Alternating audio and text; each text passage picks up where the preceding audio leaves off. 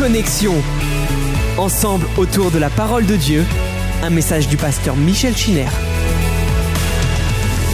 Gloire au Seigneur. Salutations à chacun d'entre vous, frères et sœurs, chers amis qui nous suivez depuis de nombreuses euh, fois maintenant. Et pour ce premier culte de l'année 2021, sommes heureux de nous retrouver autour de la parole de Dieu et du culte d'adoration. En relation avec tout ce que nous avons partagé sur les, les origines, les commencements, j'aimerais euh, vous conseiller euh, de lire régulièrement le livre des psaumes. Nous avons euh, dit que le livre de Job était un livre qui méritait d'être lu en parallèle avec les textes du commencement, mais il est clair que le livre des psaumes également nous, nous introduit dans les gloires de la création. Les psaumes nous présentent les œuvres de Dieu en rapport avec la création de deux manières. Soit ils évoquent le cours régulier, paisible, euh, comme le célèbre par exemple le psaume 82, euh, Éternel notre Seigneur, que ton nom est magnifique, dit le psalmiste, ta majesté s'élève au-dessus des cieux quand je contemple l'ouvrage de tes mains, la lune, les étoiles que tu as créées. C'est le cours régulier, paisible de la création de Dieu.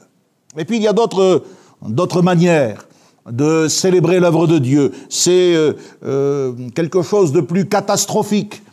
Ils évoquent, euh, certains psaumes évoquent de gigantesques manifestations de la nature, mais d'origine surnaturelle, comme par exemple le psaume 104.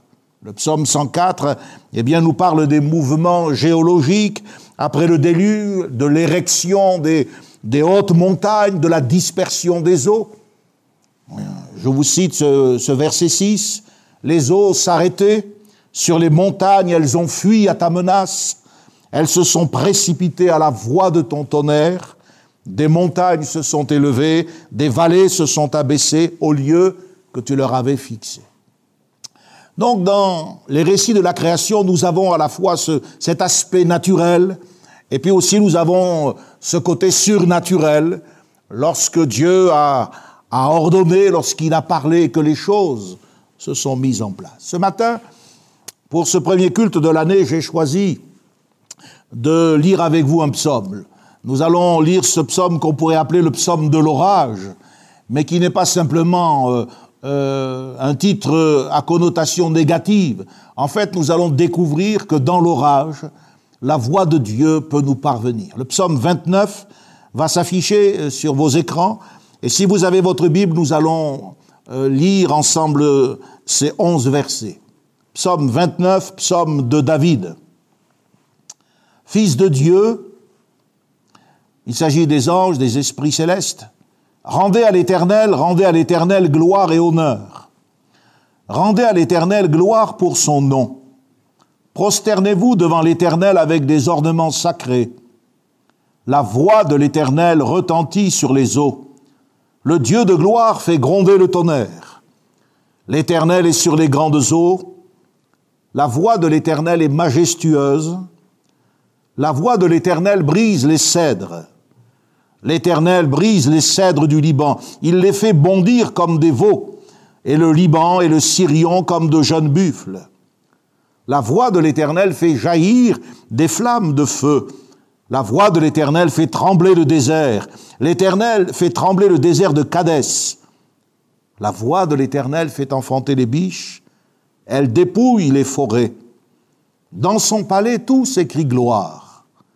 L'Éternel était sur son trône lors du déluge. L'Éternel sur son trône règne éternellement. L'Éternel donne la force à son peuple. L'Éternel bénit son peuple et le rend heureux, littéralement. L'Éternel bénit son peuple par la paix, en lui donnant la paix. Ce psaume 29 nous fait le récit d'un de ces orages terrifiants qui peuvent ébranler euh, littéralement toute la nature. Au Moyen-Orient, les orages sont beaucoup moins fréquents euh, que par chez nous, mais ils sont beaucoup plus violents. Je crois que David a eu l'occasion, à maintes reprises, quand il était berger, ou plus encore quand il fuyait la menace de Saül et qu'il cherchait refuge dans les montagnes, de ressentir la, la puissance de la nature lorsqu'elle se déchaîne au travers de ces tempêtes. Peut-être que devant ses yeux, les montagnes de la, de la chaîne du Liban se sont illuminées sous le fracas de la foudre. La répercussion du son et les vibrations euh, des montagnes l'ont peut-être surpris, le roulement du tonnerre dans les plaines du désert et puis cette végétation foudroyée, ces arbres qui tombaient. Je crois que c'est à partir d'une expérience de ce type, d'un orage majeur, que David a écrit ce psaume, et que par le Saint-Esprit, il a été ramené jusqu'à la période du déluge, qui est également l'un des plus imposants phénomènes que la nature ait jamais connu. En étudiant ce psaume 29, nous allons euh, nous pencher bien sûr sur euh, quelques éléments qui vont nous rappeler ce que nous avons évoqué partir du, commencement où Dieu créa les cieux et la terre. Mais nous allons aussi évoquer la fin des temps et bien sûr considérer quelques leçons spirituelles au début de cette année 2021. Ce psaume est un, un graphique par lequel, je crois, Dieu va chercher à nous instruire pour les époques où nous nous trouverons nous-mêmes dans des circonstances comparables à une tempête, lorsque les flammes du feu de l'épreuve, le roulement du tonnerre de la persécution, de l'oppression, voudront nous effrayer. Car nous savons que c'est à cela que nous sommes appelés, que ce soit en 2021 ou plus tard, cela a peu d'importance. Nous savons une chose, c'est que c'est par beaucoup de tribulations que nous entrerons dans le royaume de Dieu. Personnellement, je ne veux rien pronostiquer de malheureux pour 2021, mais ce que nous voyons à partir de cette année que nous venons de traverser, c'est que nos sociétés semblent avoir euh, connu un véritable virage et que, comme si maintenant le temps était venu pour les nations de se mettre dans l'axe de ce qui doit un jour arriver. Bref, quelles que soient les circonstances que cette année va amener sur nos vies, il est très important que nous soyons renseignés par la parole de Dieu. Un chrétien qui, dans la tempête, n'est pas sûr de sa relation avec Dieu, de sa position dans la foi, est, particulièrement exposé. Il devient euh, une proie facile pour euh, les mensonges de l'ennemi. Il va se rendre vulnérable aux opinions des uns, des autres. Il sera pris de panique face à la persécution et aux menaces. Il peut être facilement déconcerté par rapport à l'Église. Et il peut même arriver qu'il abandonne sa foi. Nous savons, et nous l'avons expérimenté encore récemment, tout au long de 2020, que dans ce monde marqué par le péché, le monde de la chute, les ouragans qui atteignent les nations ne peuvent pas être évités par le peuple de Dieu. Nous sommes de ce monde, nous aussi, nous avons affaire à des tempêtes. C'est l'Écriture qui le dit. Nous pouvons être pris dans une tempête. Mais ce qui est important, c'est de ne jamais être prisonnier d'elle. Jésus a bien dit, vous aurez des tribulations dans le monde. Mais il a dit, prenez courage, j'ai vaincu le monde. Et c'est avec ce, psaume 29 que je crois Dieu veut nous encourager, Dieu veut nous, nous donner des perspectives concernant la, victoire. Le Saint-Esprit, dans ce psaume 29, mentionne le déluge. En effet, ce passage euh, semble évoquer d'une certaine manière cette, cette, grande catastrophe sur laquelle nous allons revenir. Un de ces mardis, nous arriverons au, au, chapitre 6 du livre de la Genèse, où la terre étant complètement déréglée, ayant corrompu toutes ses voies, Dieu eh bien, va se repentir d'avoir créé l'homme et Dieu va, va dire la fin de toute chair est arrêtée par devant moi. Dans le psaume 29, il est question de forêts dépouillées, d'une géologie complètement bouleversée avec des mouvements immenses, le Liban, le Syrian, euh, sont comme des jeunes buffles, des montagnes qui sursautent, l'écorce du terrestre, le désert qui tremble.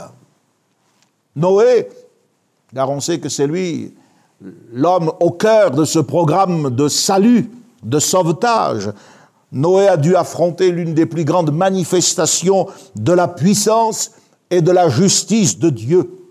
Et la sécurité de cet homme et de sa famille dépendait de euh, la capacité qu'il a eue à se conformer aux dispositions que Dieu avait prises. Il nous est dit dans l'Épître aux Hébreux au chapitre 11 qu'il avait été divinement averti des choses que l'on ne voyait pas encore.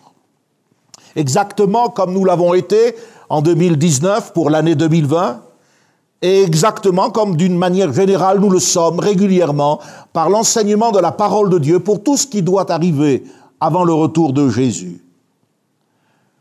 Ce qui peut faire la différence néanmoins entre Noé et nous, c'est la réaction que nous allons décider d'avoir, car si nous n'avons pas de prise sur les événements qui viennent, nous pouvons en effet décider de quelle manière nous allons réagir? Noé, lui, a été saisi d'une crainte respectueuse. Cela signifie que la crainte de Noé n'était pas en rapport avec euh, les éléments euh, qui allaient survenir. Ça aurait pu le terrifier, le paralyser. Mais non, il avait les yeux fixés sur le Seigneur. Sa crainte était respectueuse. C'est dans l'évangile de Matthieu le Seigneur Jésus euh, évoque le cataclysme du déluge pour euh, parler de ce qui va arriver lors de son second avènement. Dans Matthieu 24, verset 37, cela va apparaître sur votre écran, il est dit, ce qui arriva du temps de Noé arrivera de même à l'avènement du Fils de l'homme. Car dans les jours qui précédèrent le déluge, les hommes mangeaient et buvaient, se mariaient et mariaient leurs enfants, jusqu'au jour où Noé entra dans l'arche, et ils ne se doutèrent de rien, jusqu'à ce que le déluge vint et les emporta tous. Il en sera de même à l'avènement du Fils de l'homme. Et à partir de, cette, de ce parallèle, Jésus va inviter ses auditeurs et les lecteurs que nous sommes à être vigilants. Puisque vous ne savez pas ni le jour ni l'heure, veillez donc. Veillez donc. Nous voyons aujourd'hui dans notre société exactement ce que Noé devait voir lorsqu'il est entré dans l'arche et que pendant sept jours, la porte étant ouverte, il n'a pas vu une seule personne venir, curieusement ou intéressée, non. La même indifférence, le même aveuglement se trouve aujourd'hui dans le comportement de nos concitoyens. La vraie question en ce qui nous concerne, c'est est-ce que Dieu trouvera dans notre cœur la même foi, le même amour pour obéir à sa parole et s'en tenir à sa parole? Lorsque vous lisez l'Apocalypse, j'aime bien trouver dans l'Écriture les échos euh, de certaines vérités qui semblent se, euh, se répercuter.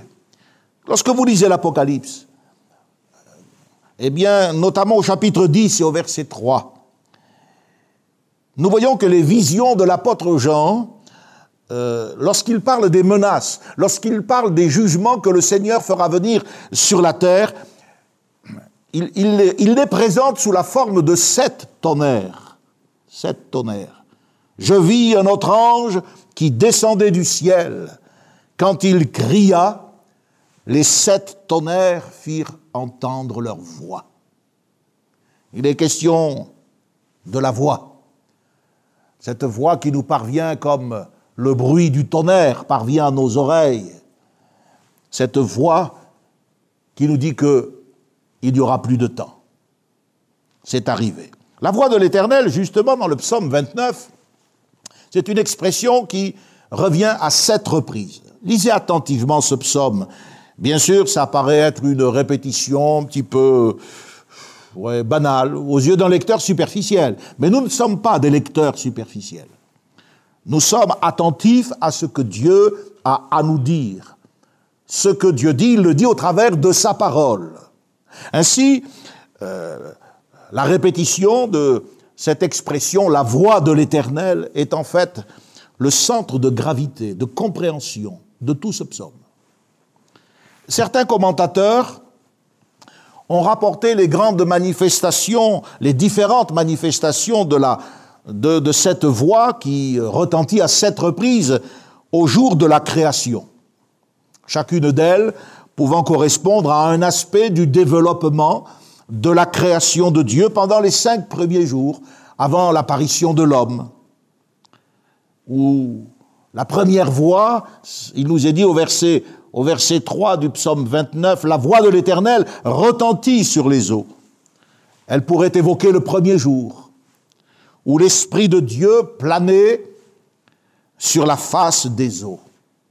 Au verset 4, nous trouvons écrit, la voix de l'Éternel est puissante. Littéralement, elle est dans la force. Ce serait une allusion au deuxième jour, où Dieu a séparé les eaux d'en bas d'avec euh, les eaux d'en haut. Au verset 4, à nouveau, il est dit, la voix de l'Éternel est majestueuse. Littéralement, elle est dans la splendeur, dans la magnificence. Cette voix a probablement été entendue le troisième jour de la création, lorsque euh, la végétation s'est épanouie avec euh, euh, multitudes de variétés. C'est une voix forte, puissante, mais elle n'est pas dévastatrice. Elle est organisatrice. Puissance de vie, d'harmonie. Quand elle s'exprime, il n'y a qu'à regarder encore certains coins de notre pauvre terre. Tout n'est que splendeur. Et ainsi de suite. Au verset 7, il est dit, la voix de l'Éternel fait jaillir des flammes de feu. Cela pourrait être une allusion au quatrième jour, où Dieu a placé les luminaires dans le ciel, et notamment notre soleil, cette véritable boule de feu, ce, fourneau thermonucléaire qui se consume lentement et qui nous éclaire. Au verset 9, il est question l'enfantement des biches, des jeunes buffles, des veaux qui bondissent. Il y a probablement une allusion à l'apparition de la vie animale au cinquième jour. Formidable de, voir que il y a une cohérence dans toute l'écriture. Elle est inspirée de Dieu. Ces remarques nous rappellent que ce, ce que dit l'Épître aux Hébreux, c'est par la foi que nous reconnaissons que le monde a été formé par la parole de Dieu, en sorte que ce que l'on voit n'a pas été fait de choses visibles. L'apôtre Jean, je reviens à ce chapitre 10, verset 6 que je citais il y a quelques instants, à propos de la voix de l'ange et des tonnerres, l'apôtre Jean nous dit que les anges sont prêts à jurer par celui qui vit au siècle des siècles, qui a créé le ciel et les choses qui y sont, la terre et les choses qui y sont, la mer et les choses qui y sont. Apocalypse de Jean, chapitre 10, verset 6. Nous aussi, nous pouvons le jurer, l'affirmer. C'est par un acte surnaturel que les savants, les scientifiques ne peuvent pas euh, imaginer que notre monde a, connu son origine, son commencement. Ensuite, euh, des lois ont été euh, érigées, ce sont des constantes de la nature. Elles sont à l'origine de, la force de la gravité, des saisons, de l'équilibre de tout l'univers. Mais au départ, il y a la parole de Dieu. Au commencement était la parole, et la parole était avec Dieu, et la parole était Dieu. Rien de ce qui a été fait n'a été fait sans elle. C'est bon de mettre la parole de Dieu au commencement d'une année, et de savoir qu'elle sera encore notre, notre garantie et notre référence. Ce passage du livre des psaumes nous permet aussi, donc on a vu que Jésus évoque le déluge, pour parler de la fin des temps. Ce texte, nous venons de le voir, nous ramène au commencement et à l'origine des temps. Le futur, le passé, mais aussi le présent. Ce passage nous donne aussi une idée du but que Dieu cherche à atteindre dans notre vie de chrétien lorsque les événements viennent bouleverser les circonstances, je dirais, naturelles, habituelles de notre vie. Job avait compris cela. Au chapitre 33 de son livre, il dit cette phrase que vous connaissez bien, Dieu parle, tantôt d'une manière, tantôt d'une autre, et l'on n'y prend point garde. Il parle par des songes, par des visions nocturnes, quand les hommes sont livrés à un profond sommeil, quand ils sont endormis sur leur couche, alors il leur donne des avertissements. Tantôt d'une manière, tantôt d'une autre. Nous trouvons par exemple au verset 19 de ce même passage, Job 33, par la douleur aussi l'homme est repris sur sa couche. Ah oui. Dieu nous parle aussi par euh, les moments difficiles, douloureux. Le texte de l'Apocalypse, auquel je reviens pour la troisième fois, euh, nous dit au verset 3 que l'ange a crié. Il y a des moments où la voix de Dieu se fait plus forte, elle doit porter plus loin. Pour deux raisons. D'abord parce qu'elle doit se faire entendre à tous. Ensuite parce que peut-être nous sommes devenus durs d'oreille. Nous nous sommes éloignés peut-être de lui. Alors Dieu va crier au travers de certains événements. Dieu désire, c'est le message général de ce psaume 29, qu'il peut parler dans la tempête. Job nous dit au chapitre 38, l'Éternel répondit à Job du milieu de la tempête. Seul le peuple de Dieu, seuls les croyants remplis du Saint-Esprit peuvent discerner la signification de ce langage de la tempête. Cette tempête faisait partie, nous le savons, de l'éducation de Job. Elle s'inscrivait dans le cadre de la lutte acharnée de Satan contre le royaume de Dieu. Et bien sûr, elle est en rapport avec, euh, la fin des temps. Alors la question se pose, euh, qu'est-ce que Dieu dit dans la tempête?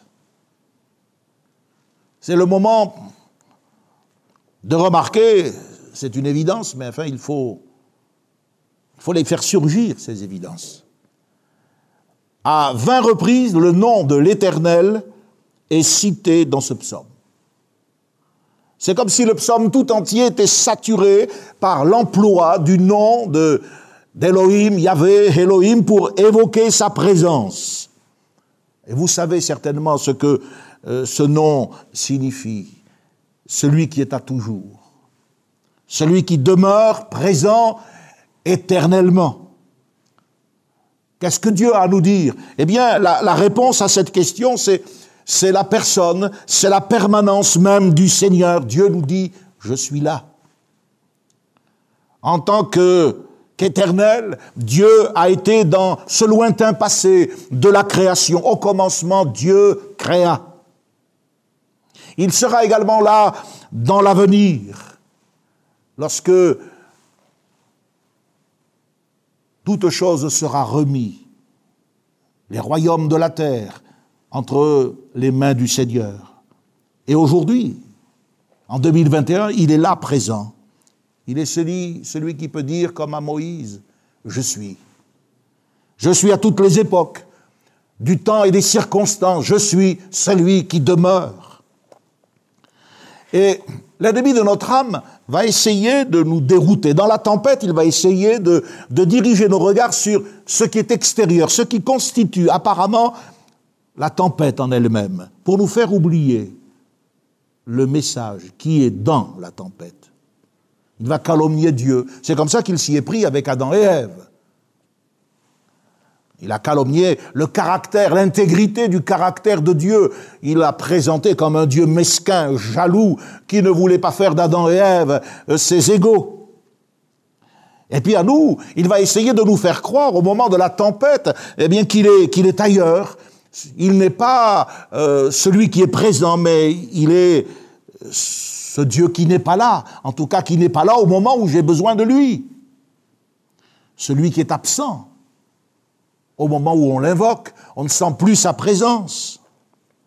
Cependant, le fait qu'à vingt reprises, qu'il soit question de l'éternel comme de la cause de cette tempête, car c'est bien lui qui l'envoie, à vingt reprises, cela nous rappelle que Dieu cherche à se révéler comme celui qui est présent. Je suis l'Éternel. Il y est. Il y est quand il semble ne pas y être. Il est présent dans les éclairs. Il est présent dans le grondement du tonnerre. Il est présent dans le brisement des cèdres.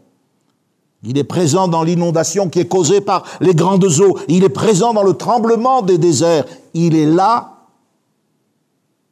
où nous sommes lorsque nous nous croyons prisonniers de la tempête. Si nous croyons ce que la Bible dit, nous pouvons être pris dans des tempêtes, connaître des difficultés, des combats, des maladies, des épreuves. Certains de nos frères connaissent des persécutions à l'heure où je vous parle. Mais être pris dans une tempête, ce n'est pas la même chose que d'être prisonnier de la tempête. Surtout quand nous savons que là, là où deux ou trois sont assemblés en mon nom, Jésus a dit, je suis au milieu d'eux.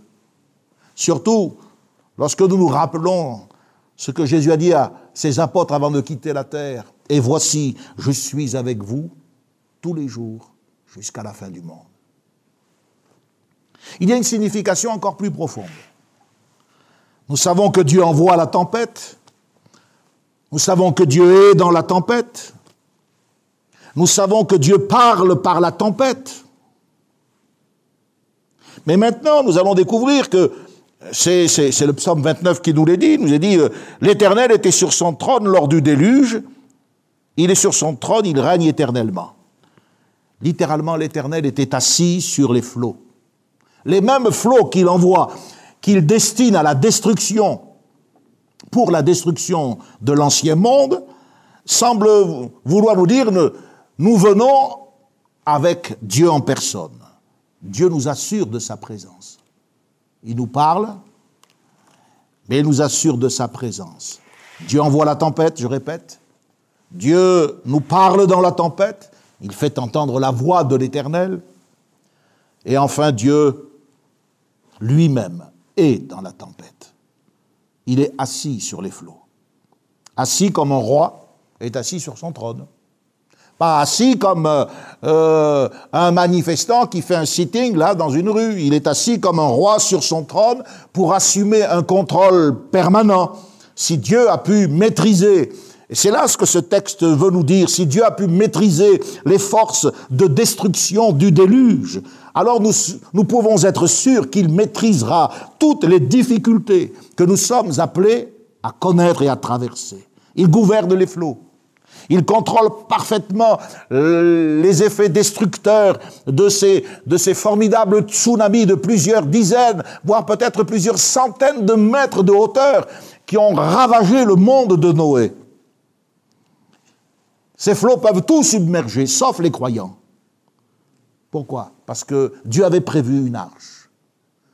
Et parce qu'un homme a été saisi d'une foi intelligente, il a été saisi d'une crainte respectueuse, et il s'en est tenu aux données de la de l'écriture, alors lui et sa famille ont été sauvés. La Bible dit que Dieu est fidèle. Il ne permettra pas que nous soyons tentés, éprouvés au-delà de nos forces. C'est Paul qui le dit dans 1 Corinthiens 10, 13. Dieu est le souverain des flots. Il s'assied sur eux. Il vient avec eux. Il les maintient entièrement sous son autorité. Ici, nous avons le secret de l'assurance du chrétien dans les tempêtes. Ce que 2021 nous apportera, nous ne le, savons pas. Nous présumons quand même qu'il va y avoir quelques difficultés sur euh, la base des expériences récentes qui ont actuellement encore cours. Pressentons que ce ne sera pas une année facile. Peut-être que des difficultés personnelles jailliront dans notre existence. Mais une chose est certaine, nous savons que nous ne serons pas seuls. Le Seigneur a parlé. Le Seigneur est dans la tempête. Sa présence est une réalité. Et sa présence nous garantit qu'il maîtrise les flots. nous ne serons pas ni emportés, ni tentés, éprouvés au-delà de nos forces. Il est dit, l'Éternel donnera la force à son peuple, l'Éternel bénit son peuple par la paix. C'est le verset 11 que je vous ai cité tout à l'heure dans sa traduction littérale. Second le traduit en disant et le rend heureux. Mais le shalom en hébreu, c'est en effet la, la, paix, la prospérité, le bonheur. Et je trouve que l'Éternel bénit son peuple par la paix à quelque chose de plus, de plus fort. La force et la paix. Voilà la provision que Dieu a en réserve pour permettre à chacun d'entre nous de traverser les tempêtes de l'existence. Dieu envoie les tempêtes. Il permet que les nations se liguent contre Israël. Il permet que l'Antéchrist établisse son règne. Il permet que la corruption augmente dans le monde. Mais il, en, il accorde aussi la force à ceux qui le craignent pour supporter la tempête. Il est écrit, toujours dans 1 Corinthiens 10, verset 13, avec la tentation, le mot signifie aussi l'épreuve, avec l'épreuve, avec la tempête, il prépare aussi le moyen d'en sortir, afin que vous puissiez la supporter. Alors, on comprend, et j'aimerais que vous puissiez l'entendre ce matin, le salut n'est pas tant dans le fait d'être délivré de la tempête, non. Mais le salut, c'est la délivrance dans la tempête. Le salut, c'est la délivrance au sein même de la tempête. La force de Dieu qui permet de supporter la tempête nous sera accordée dans la mesure où nous saurons nous attendre au Seigneur selon ce qui est écrit dans Ésaïe. Ceux qui s'attendent à l'Éternel renouvellent leur force et ils prennent le vol comme les aigles. Ésaïe 40, 31. S'attendre à Dieu, c'est la marque caractéristique des véritables enfants de Dieu. On ne peut pas contrefaire la foi. On peut imiter la religion avec un titre. Mais on ne peut pas imiter la foi. Lorsqu'Israël n'avait plus que ce titre, sa réaction s'est fait entendre. Israël se plaignait. Peut-être que le texte va apparaître. Pourquoi dis-tu Jacob? Pourquoi dis-tu Israël, ma destinée est cachée devant l'Éternel, mon droit passe inaperçu devant mon Dieu. Ésaïe 40. En d'autres termes, Israël n'ayant plus la foi se plaint de ce que Dieu ne se soucie pas de lui. La référence semble, la référence au droit, mon droit passe inaperçu, la référence au droit semble montrer qu'il est question d'injustice. Il y a des chrétiens qui supportent des injustices. Peut-être que d'autres injustices vont être érigées en loi. Peu importe. Les plaintes sont le résultat d'un état spirituel défaillant. Le contexte d'Ésaïe 40, eh bien, parle de lassitude, euh, d'être sans vigueur, de chanceler, de tomber en défaillance. Cela est dû au manque de confiance dans la révélation de l'Écriture. Au verset 28 de ce même texte d'Ésaïe 40, le Saint-Esprit dit à Israël, ne le sais-tu pas Ne l'as-tu pas appris? Nous avons été enseignés, nous savons des choses, Dieu nous les a apprises. Eh bien, ces choses, nous ne les savons pas d'une manière gratuite, pour les savoir uniquement, mais afin de les vivre et de les expérimenter au moment opportun, c'est-à-dire au moment de l'épreuve. Il y a des choses que nous devons apprendre et qui doivent être mises en pratique dans les moments difficiles. Si nous n'avons pas appris à dépendre de Dieu et à nous attendre à lui pour qu'il renouvelle nos forces, alors nous sommes destinés à la faillite. Mais si nous savons nous attendre au Seigneur, comme Noé, Noé s'est attendu au Seigneur, non pas en se couchant, mais en se mettant à l'œuvre, en travaillant. Et pendant environ 100 à 120 années, eh bien, il a construit l'arche si nous savons nous attendre au Seigneur, nous allons renouveler nos forces et nous serons comme des aigles. Il paraît que lorsqu'une tempête approche, tous les oiseaux sont effrayés et se précipitent vers leur refuge. Tous sauf l'aigle. C'est à ce moment-là que on va l'entendre glapir. L'aigle glapit. et il va voler en direction de la tempête. Il fait face au vent opposé parce qu'il sait que ce sont ces courants qui vont lui permettre de prendre de l'altitude. C'est là le privilège des chrétiens remplis du Saint-Esprit pour réaliser un tel exploit, faire face à la tempête et être élevé par les courants même de l'adversité au-dessus de l'adversité.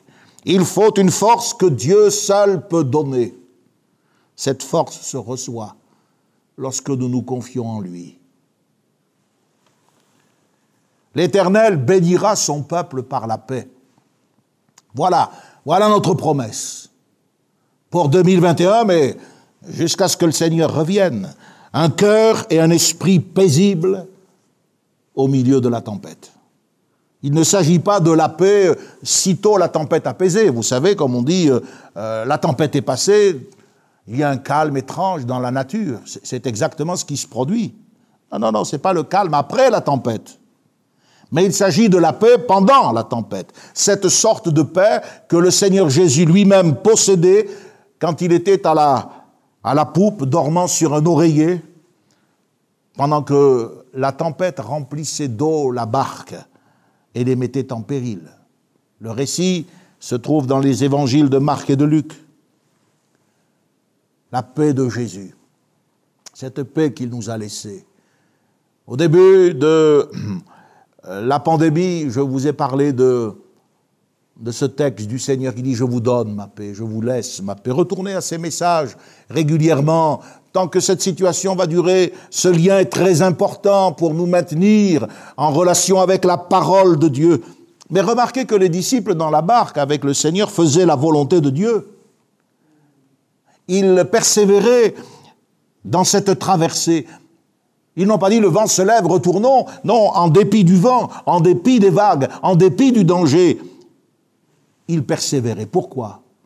Parce qu'ils avaient conscience qu'en agissant de la sorte, ils obéissaient à un commandement du Seigneur. Jésus avait dit passons à l'autre rive. Lorsque nous obéissons au Seigneur, nous pouvons être amenés à connaître des tempêtes, des tempêtes que nous aimerions bien éviter, c'est clair. Mais euh, cette tempête peut également nous révéler d'une manière toute nouvelle le Seigneur dans sa puissance. Et cette expérience, nous ne voudrions certainement pas non plus la manquer.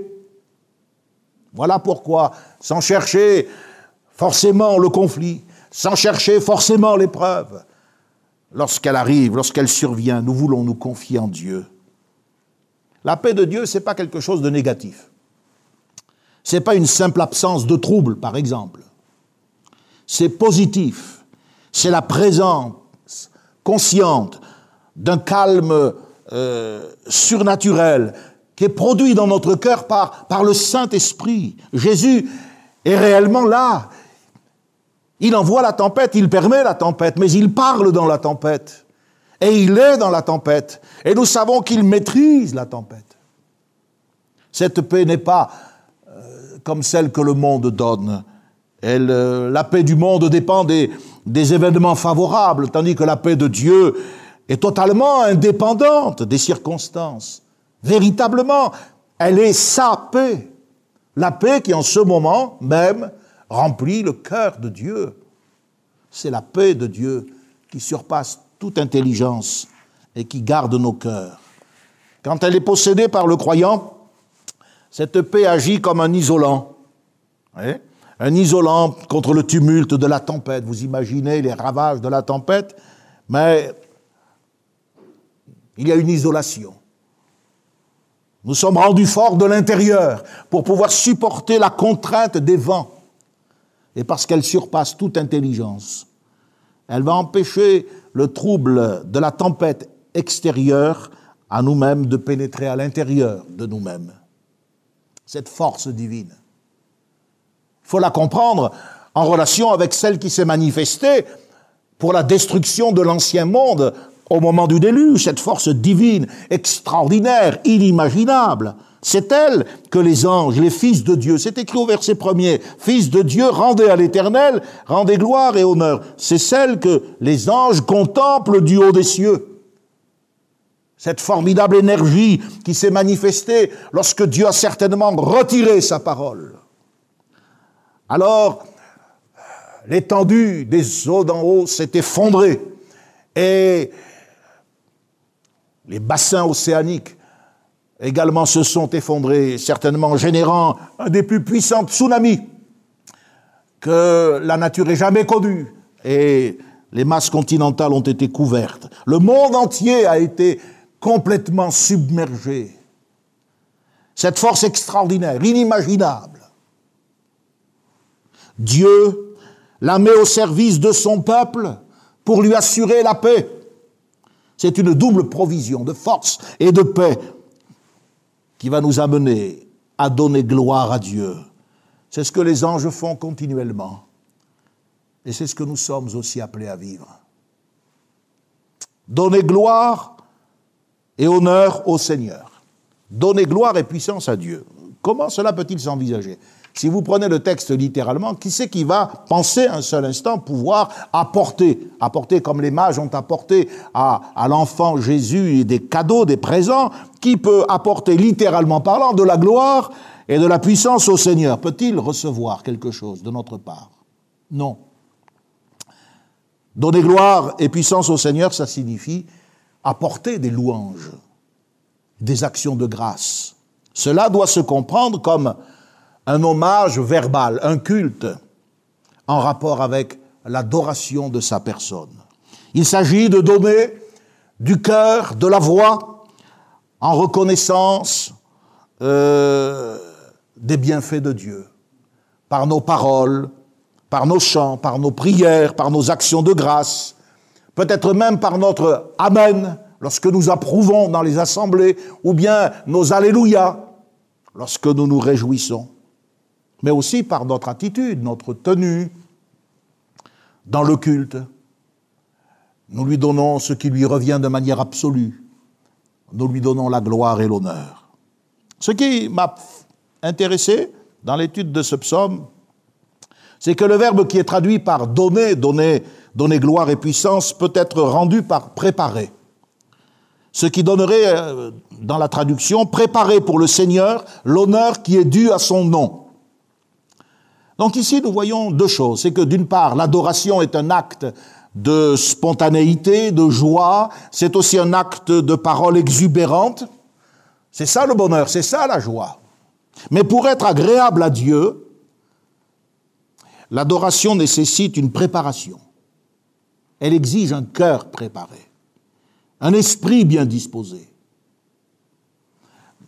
Dans le prophète Malachi, au chapitre 2 et au verset 12, le peuple d'Israël est directement menacé par le Seigneur, tout simplement parce qu'il n'a pas pris à cœur de donner gloire à l'Éternel des armées.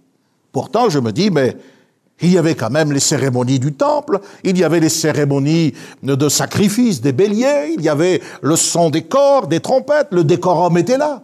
Mais Dieu dit, tu n'as pas pris à cœur. Dieu regarde le cœur. Aujourd'hui, il faut le dire, et c'est peut-être un avertissement pour 2021 et pour les années qui viennent, mais nous assistons à une dégradation de l'adoration par les méthodes qui sont employées, par certains comportements qui sont tolérés, par la manière désinvolte avec laquelle les gens vont, viennent, quittent leur assemblée. Tout cela montre que l'on ne cherche plus dans notre vie de croyant à glorifier et à donner la gloire et l'honneur au Seigneur, mais simplement à se satisfaire soi-même. Dans ce verset premier, nous voyons que les créatures les plus élevées dans l'ordre de la responsabilité, les anges, les esprits célestes, les créatures intelligentes qui ne dépendent pas de la nature humaine, sont invités à se préparer pour célébrer le culte divin. Préparer pour le Seigneur l'honneur qui est dû à son nom. Nous aussi, nous devons être des chrétiens responsables en 2021. Dans la teneur du culte, le service le plus élevé qui soit, c'est justement l'adoration. Dans le ciel, nous n'évangéliserons pas, mais nous adorerons. L'élévation de son nom doit être aussi constamment améliorée. Je suis des fois frustré de voir des gens rester de marbre, la bouche fermée, Ils sont comme engourdis, frappés d'hébétude au cours du culte. Ils ne participent pas. C'est clair que dans la tempête, ils seront balayés. Si vous n'avez pas appris à adorer Dieu et à lui rendre grâce, quand tout va bien, je doute fort que lorsque la tempête sera là, lorsque les flots du déluge viendront, vous soyez capable de le faire. Il est dit pourtant, regardez bien, c'est au moment du déluge, cette voix de l'Éternel, elle dépouille les forêts, elle, fait trembler le désert, mais dans son palais, tout s'écrit gloire. C'est que les anges assistaient, ils ont assisté à la création. La Bible dit que les fils de Dieu éclataient euh, d'allégresse lorsque Dieu a créé euh, d'abord les cieux et ensuite la terre. Et les anges étaient témoins aussi de la méchanceté des hommes. Ils ont été témoins de la trahison d'un grand nombre de, des leurs qui ont quitté leur demeure et qui sont allés sur la terre. Et ils ont vu la catastrophe effroyable du déluge. Et dans son palais, tout s'écrit gloire. Les anges fidèles ont adoré Dieu. Ils y ont vu une manifestation de sa sainteté, de sa justice. Oh, bien sûr, les gens du monde, eh bien, ne croient pas au déluge. Et quand ils parlent du déluge, ils vont nous dire, mais c'est ça votre Dieu? Mais oui, c'est ça notre Dieu, c'est lui. Il est juste. Mais il est bon. Il a pris patience, sa patience s'est prolongée. Mais Dieu n'est pas tel que vous voudriez qu'il soit. Dieu, il est tel qu'il se révèle. Ou vous le prenez tel qu'il est, ou vous ne le prenez pas du tout. Et ce Dieu, à un moment donné, a dit, la fin est arrêtée. Souvenez-vous qu'en ce qui concerne votre propre vie, votre si petite vie, Dieu aussi, c'est lui qui détient le mot de la fin. Dans son temple, tout s'écrit gloire. Ce verset 9 du, psaume nous rappelle, je ne sais pas, moi ça m'a rappelé la vision qu'Ésaïe a eue lorsqu'il était dans le temple au chapitre 6. La Bible nous dit que le Seigneur était sur un trône très élevé, les pans de sa robe remplissaient, touchaient la terre. Et il y avait au-dessus du trône élevé du Seigneur des séraphins. Ils criaient l'un à l'autre, Saint, Saint, Saint, et l'Éternel des armées, toute la terre est pleine de sa gloire. Voyez, dans son palais, le, palais céleste, dans le temple divin, tout s'écrit gloire, mais aussi toute la terre est pleine de sa gloire. La Bible dit que le les fondements du palais ont été ébranlés. Il y a eu cette triple répétition, Kadosh, en hébreu Kadosh. Les gens ont dit, mais voyez, Dieu est trois fois saint. Mais personnellement, je ne pense pas que la sainteté se, mesure une fois, deux fois, trois fois. Non, en fait, cette répétition, cette triple répétition du Kadosh, c'est une démonstration de, de l'intensité de l'adoration dans ce culte ils y étaient livrés tout entiers. Ils étaient exubérants, ils s'écriaient l'un à l'autre, Saint, et l'autre répondait, Saint, Saint et l'Éternel. Ils élevaient la voix, ils ne cessaient d'adorer. Voilà ce que dit ce psaume. Frères et sœurs, il nous faut apprendre à prolonger notre adoration. Avec euh, les contraintes sanitaires, nous avons été obligés de fermer nos églises. Si vous avez été malheureusement un de ceux dont je décrivais l'attitude il y a quelques instants, euh, frappé d'engourdissement, incapable d'adorer, au sein de l'Assemblée, comment Puis un seul instant imaginez que vous pouvez adorer Dieu dans la solitude de votre maison? Nous devons apprendre à prolonger notre adoration. Cela signifie que nous devons entretenir un esprit d'adorateur. Nous devons également renouveler l'expression de notre adoration. Nous ne devons pas rester pauvres et stériles sous ce rapport. Les mêmes mots, les mêmes phrases, les mêmes gestes. Dieu cherche des adorateurs en esprit et en vérité. Quand vous adorez, vous devez être comme ces séraphins. Vous devez être en feu. C'est ce que suggère l'étymologie du mot séraphin, qui vient de saraf, brûler. Oui, c'est avec avec tristesse. C'est votre pasteur qui vous le, qui vous le dit. C'est avec tristesse que j'ai remarqué que beaucoup de nos chrétiens sont, sont en amiante, c'est-à-dire euh, rien ne les enflamme plus. Vous savez que l'amiante est ininflammable. Ces gens ne sont passionnés par rien, ni par Dieu, ni par son service. De temps en temps, vous les voyez refaire surface lorsqu'il y a un concert de louanges, comme si on a besoin d'apprendre à louer. Une école de formation de louanges, ou bien sur Facebook, dans ce qu'ils appellent aujourd'hui des punchlines. Mais c'est toute leur vie qui manque de punch. Et ils sont loin, loin de la line. Ah, puissions-nous brûler à nouveau dans notre adoration, ne pas offrir au Seigneur des cendres. Nous devons toujours être prêts à l'adoration, à la louange. Que ce soit le dimanche matin au cours du culte, lorsque nous sommes rassemblés avec les croyants sous la direction des serviteurs de Dieu, avec nos instruments qui célèbrent la gloire du Seigneur, que ce soit chez nous, seuls. Parce que quand la tempête viendra, nous ne pourrons pas apprendre à adorer. Ce sera trop difficile de dire merci au Seigneur dans une prison. Impossible. Lorsque nous serons trahis, reniés par tous, n'est-ce pas ce que Jésus a dit? Lorsque nous verrons ces épreuves qui vont s'abattre sur le monde comme un déluge, ce sera trop tard pour essayer d'apprendre. Comment cela peut-il se faire? C'est une question légitime. Je vais terminer par là. La réponse se trouve au verset 2. Au verset 2, il est question prosternez-vous devant l'Éternel avec des ornements sacrés. La traduction littérale, c'est prosternez-vous dans l'éclat de sa sainteté. Se prosterner, c'est pas simplement euh, pratiquer la génuflexion. C'est une attitude intérieure de respect, de crainte spirituelle devant le Seigneur.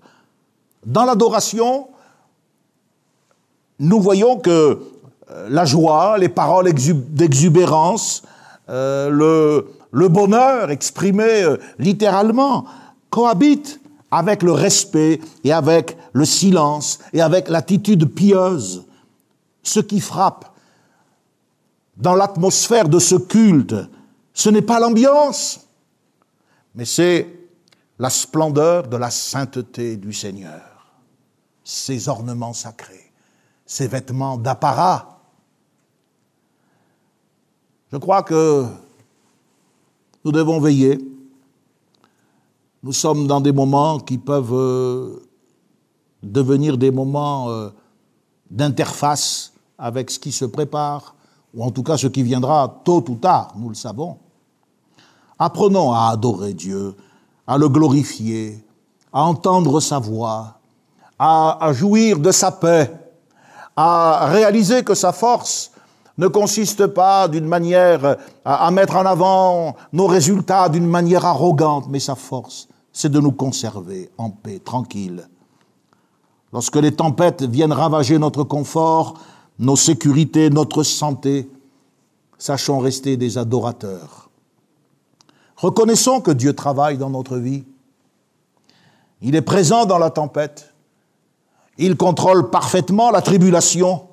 Voilà pourquoi je peux rester en paix sans me troubler, même si dans cette tempête, je suis comme le Liban. Il nous est dit que la voix de l'Éternel dépouille les forêts. Je me retrouve dépouillé, délivré de moi-même. N'est-il pas écrit que l'œuvre que le Seigneur a commencée, il veut la rendre parfaite? C'est vrai que Dieu, comme disait David, mon Dieu mènera toutes choses à bonne fin pour moi. Aucun de nous ne sera oublié dans cette arche qu'est l'Église. Comme dans le palais céleste, tout doit s'écrier gloire. Alléluia. Faisons taire les murmures, faisons taire ce qui peut être la preuve de la défaillance spirituelle. Revenons au Seigneur. Accrochons-nous à lui et gardons sa parole. Alors 2021 sera, sera une année J'en suis convaincu, béni, profitable. Même s'il y a des combats, des luttes, des tempêtes, des restrictions, ce sera une bénédiction, car nous ne recherchons pas la tranquillité, nous recherchons la présence du Seigneur. Comme Paul et Silas en prison, comme euh, euh, les enfants d'Israël, lorsqu'ils ont été conduits par l'Esprit, étaient capables de chanter et d'adorer Dieu, même dans les difficultés. Je vous souhaite pour 2021 euh, de garder ces paroles dans votre cœur, de vous approcher du Seigneur. Si ce temps devait durer euh, quelques semaines, quelques mois encore, veillez. Veillez afin de ne pas vous laisser endormir et de ne pas être surpris lorsque le Seigneur Jésus-Christ reviendra. Je vous demande maintenant de m'accompagner dans la prière. Merci Seigneur pour ta parole. Merci pour le psaume 29. Nous aussi, nous sommes des enfants de Dieu. Et bien que n'étant pas encore comme ces anges qui te célèbrent dans le palais céleste, sur la terre, nous voulons nous écrier gloire et te dire merci. Merci pour tout ce que tu nous as accordé. Nous ne voulons pas être fatigués, lassés, chancelants, défaillants, mais au contraire, nous voulons renouveler notre force en mettant notre confiance en toi et dans ta parole. Et nous te bénissons. Nous chantons tes louanges et nous te disons merci, agneau de Dieu, d'être venu dans ce monde porter nos péchés et nous apporter la délivrance de la puissance du diable. À toi, Seigneur, toute la gloire. Nous attendons ce jour où nous te verrons, toi le roi de gloire, et où nous serons dans ta présence. Bénis ton peuple, donne-lui, comme tu l'as dit dans ta parole, ta force, et bénis-le par la paix, au nom de Jésus-Christ. Amen. Connexion. Ensemble autour de la parole de Dieu, un message du pasteur Michel Chiner.